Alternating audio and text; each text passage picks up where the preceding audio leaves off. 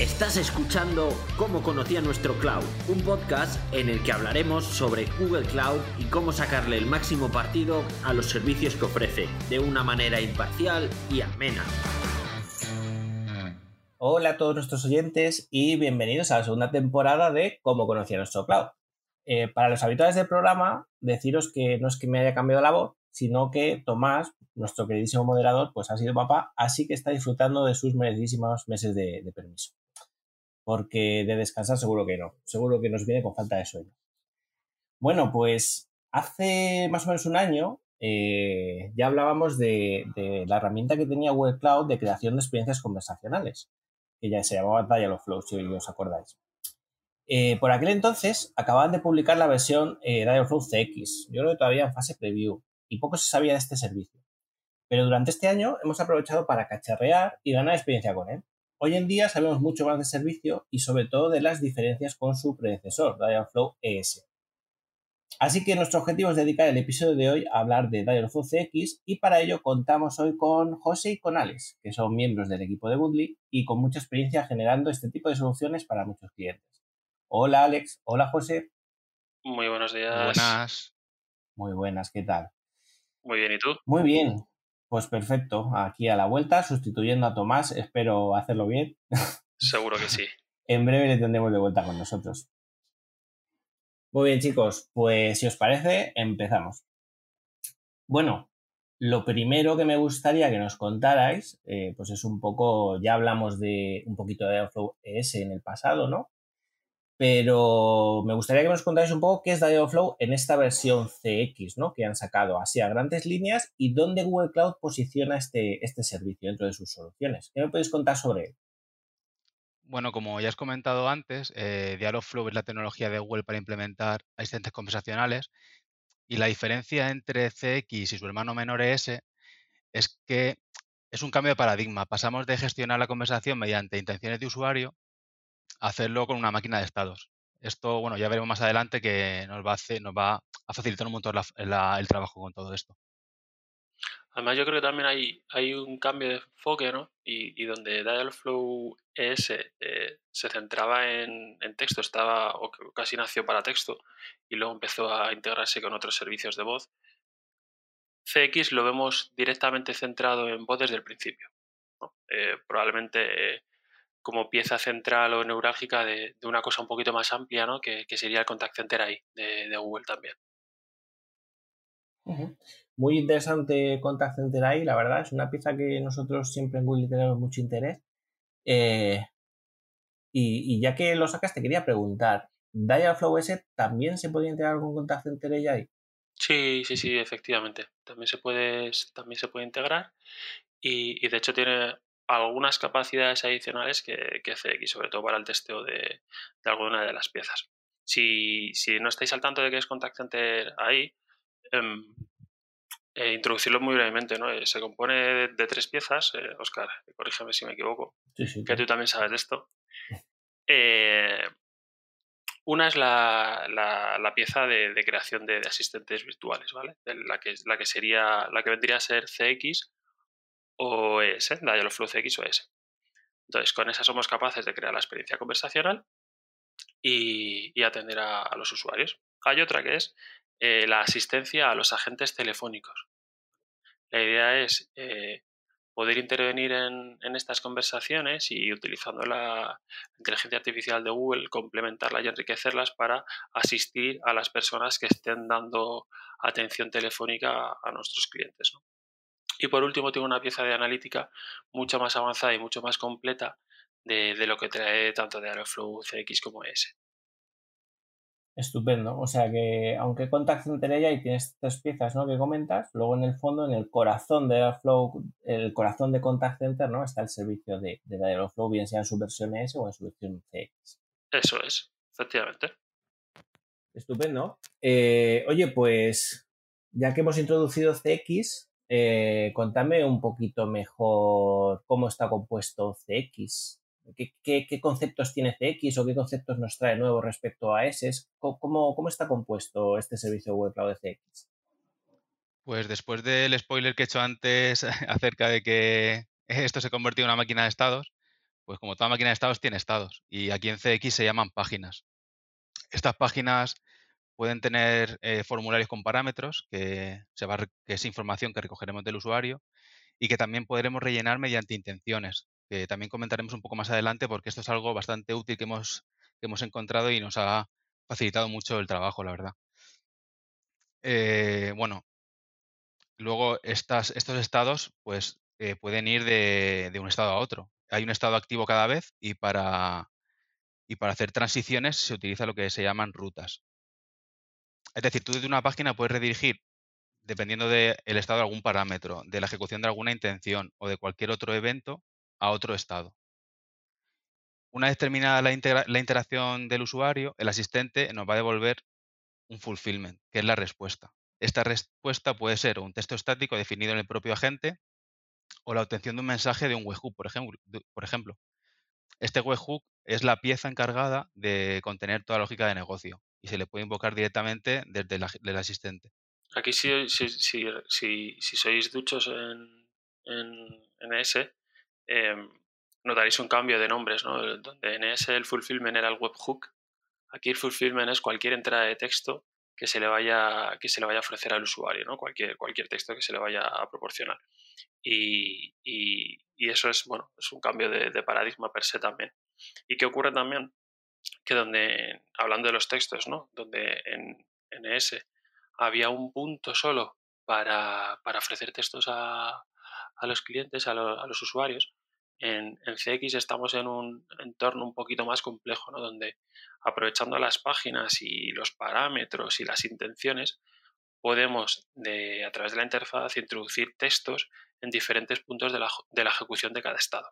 Con lo cual podemos construir una, una respuesta mucho más completa y más compleja. ¿no?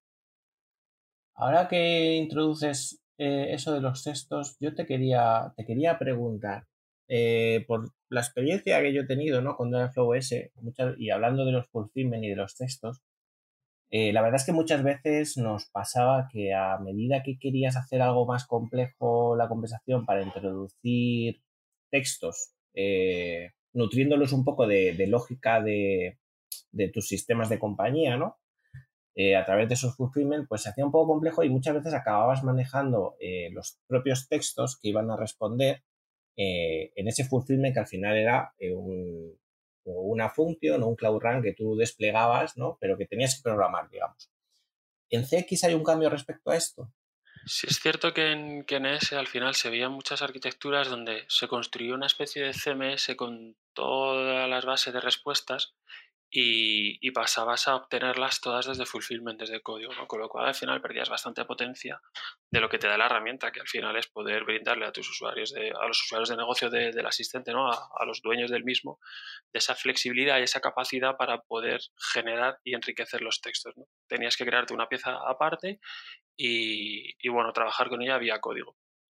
En, en CX eh, cambia muchísimo cambia muchísimo eso, ¿vale? El, sí es cierto que habrá textos que, tendremos que rellenar a través de código porque serán textos eh, respuesta de eh, algunos servicios que invoquemos y demás, pero podemos utilizar los estados y, las rutas, ¿vale? esas, las transiciones, por así decirlo, entre estados para enriquecer muchísimo más la conversación, ¿no? Y de tal manera que puedes poner solo en código la parte que extraes de, la propia, de, los propios servicios ¿no? de terceros. Imaginaros el, típico ejemplo de que quieres consultar la agenda de, un agente, ¿no? Pues yo que sé, quieres eh, organizar una cita en un calendario y quieres ver primero si hay hueco o no. Pues eh, algo tan sencillo como ofrecer dos textos en el que los huecos disponibles son dos puntos y luego la ristra de textos. Eh, en ese, una vez que te ibas a fulfillment, tenías que rellenar los dos textos el, estático, que es la primera frase con los dos puntos, como el segundo, la ristra de opciones de huecos desde fulfillment. Aquí puedes hacerlo de manera desacoplada. Puedes rellenar la frase estática desde la propia interfaz de CX y la parte dinámica desde, desde el webhook. Con lo cual queda muchísimo más desacoplado. además esto creo que es una, es una gran ventaja, la verdad, porque todo el casi todo el código eh, vamos, es que se reduce muchísimo el código que necesitas para hacer un asistente virtual. Estupendo. Sí, yo creo que era una cosa que, que en ES siempre era una dolencia ¿no? que tenía ese. A veces para hacer algo complejo enseguida te tenías que ir ¿no? a desarrollar para poder generar esas frases y pues estupendo que en CX lo hayan cambiado. Vale, eh, me comentabas, José, si no me equivoco, no sé si faltaba algo que te hemos interrumpido justo en la mitad. Eh, estabas hablando ¿no? de las partes, ¿no? De pues que teníamos el que eran esos textos, ese rellenado de parámetros como una especie de formulario, ¿no? Esas rutas. Sí, otra cosa a destacar eh, creo que son los flujos, que me parece un concepto muy importante y es que ahora podemos reutilizar partes de la conversación. tú puedes crearte un flujo, por ejemplo, en un pedido, en un asistente que te ayuda a realizar un pedido tú puedes hacer una conversación o un flujo para sacar los datos del cliente y otro flujo para tramitar propiamente el pedido. Con esto lo que puedes hacer es reutilizar los flujos. Si tú en otra conversación necesitas volver a identificar al cliente, puedes reutilizar ese flujo o redirigirlo desde otro. Entonces creo que también simplifica muchísimo y me parece súper potente a la hora de organizar la conversación. Aquí la verdad es que os voy a preguntar mucho porque es algo que yo creo que en ES era muy diferente, la reutilización de flujos y que la construcción incluso también era diferente, ¿no? ¿Qué, cambia respecto a ese, la construcción de nuevos flujos de conversación? Aparte de esa reutilización, ¿cambia algo más? A ver, en, en ES la construcción de, de una conversación está basada en las intenciones. Entonces lo que tenías que ir haciendo es crear una, intención y enlazarla con otra a través de los follow-ups, que no era más que eh, un seteo de, unas variables de contexto que ibas manteniendo durante toda la conversación para saber por dónde tenía que girar esa conversación. A nivel visual eh, cambia mucho y en ese te obligaba también a tener mucho cuidado con el tema, con el nombrado, para luego poder hacer búsquedas sobre los intents, eh, anidamientos, etcétera, etcétera. Aquí las intenciones ya no se utilizan para, para definir ese flujo de la conversación. Lo que se utilizan son las páginas y una página puedes hacer uso de uno o n, o n inters, ¿no? por diferentes casuísticas. De tal manera que a nivel visual la conversación queda muchísimo más clara y el objetivo de cada paso, de cada estado también.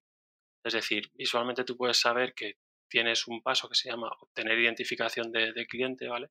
Y que en ese puedes implementar los textos de solicitud, los de reintento, los de parámetros inválidos, los de que no más proporciona ninguna frase, eh, validaciones sobre los propios campos con textos personalizados y además también las diferentes salidas ¿no? en función de toda la información que tengas disponible en la sesión del usuario, ¿no? que donde antes hablábamos de contexto, ahora lo más habitual probablemente sea que hablemos de sesión.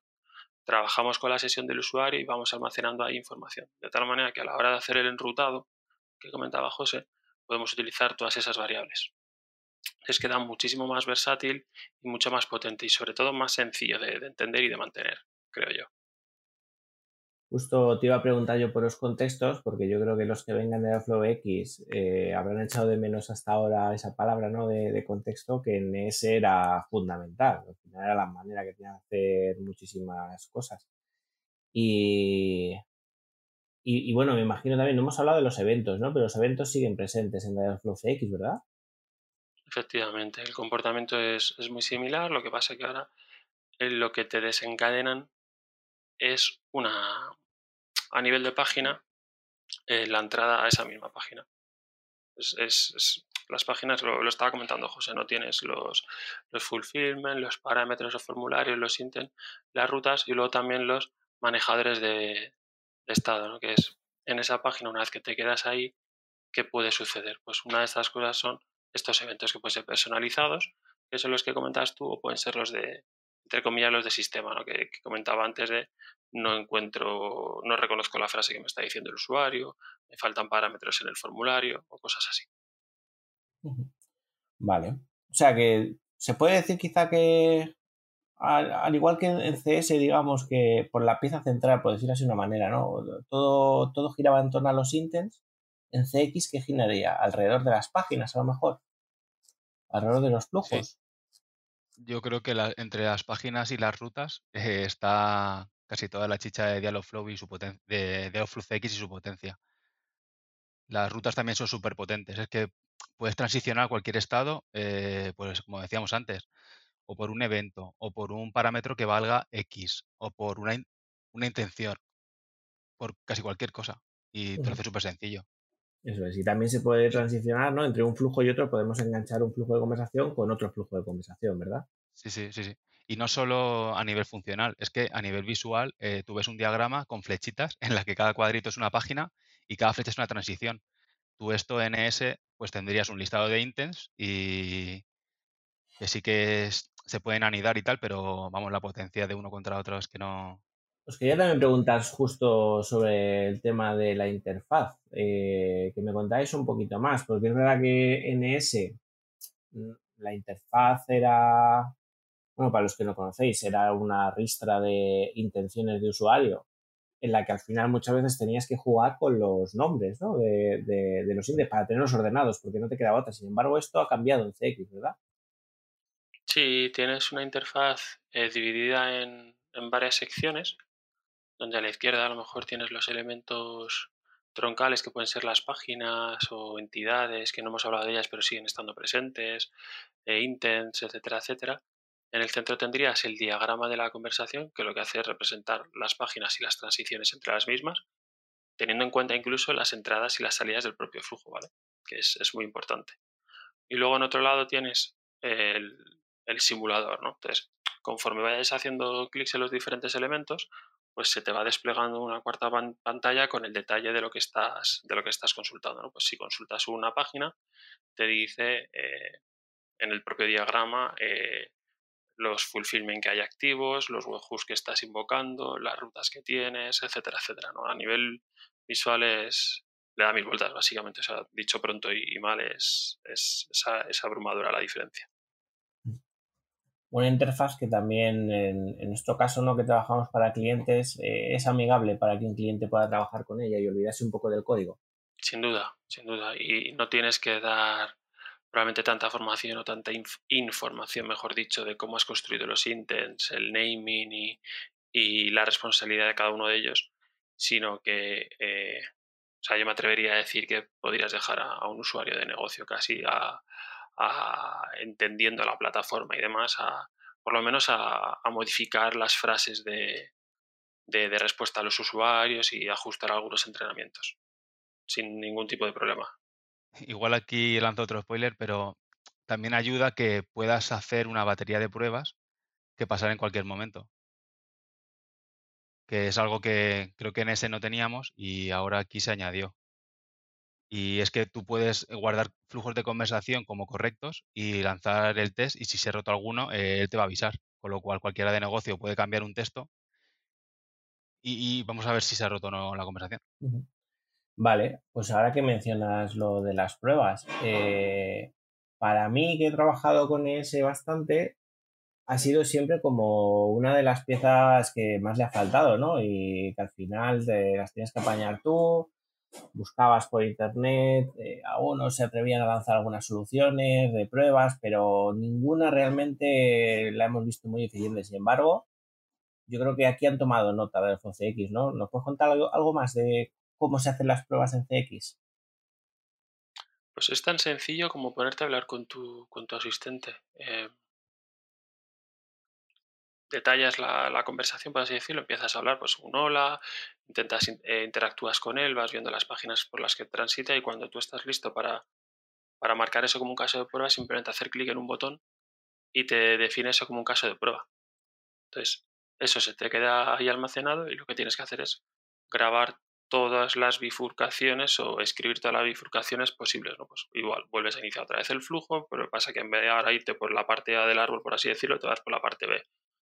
Si luego tienes más ramificaciones, pues igual vas por la B y luego y, sigues, ¿no? Al final es hacer pruebas de conversaciones eh, porque lo que validas no son los textos, sino las transiciones entre los mismos. Es decir, que ante unos textos predefinidos, la conversación lleve, llegue al mismo destino. Y eso está muy guay porque no solo te permite replicar las pruebas con, con, unos textos predefinidos, sino que además te permite también validar los intents, te permite validar eh, flujos completos, ¿no? Es decir, Cuando tú grabas dos tests, eh, imagínate, la propia herramienta te dice el porcentaje de cobertura que tienes eh, cubierto por los tests que has realizado. También te permite eh, ver el porcentaje de cobertura de las rutas que tienes descritas, de tal manera que si ves que no estás llegando al 100% en, en las rutas, dices, hay algún camino que no estoy probando. Te permite ver cuál es y crearte el caso para volver a testearlo. Y no solo es importante o interesante a nivel de un flujo, sino que igual, eh, adelantándonos un poco más, lo puedes hacer contra una versión del flujo. Algo que en KNS costaba, se podía hacer, pero era complejo y no, y no trivial, es gestionar versiones y entornos. De tal manera que tú puedes tener n entornos y asignarle a cada entorno n versiones, una versión, perdón, del flujo, ¿no? Y cuando tú estás con tu chatbot, con tu asistente en, en, un entorno de producción, de producción, por ejemplo, lo puedes dejar ahí congelado y hacer las peticiones o lo que necesitas contra esa versión mientras tú vas trabajando en la siguiente versión sin tener que afectar a la siguiente.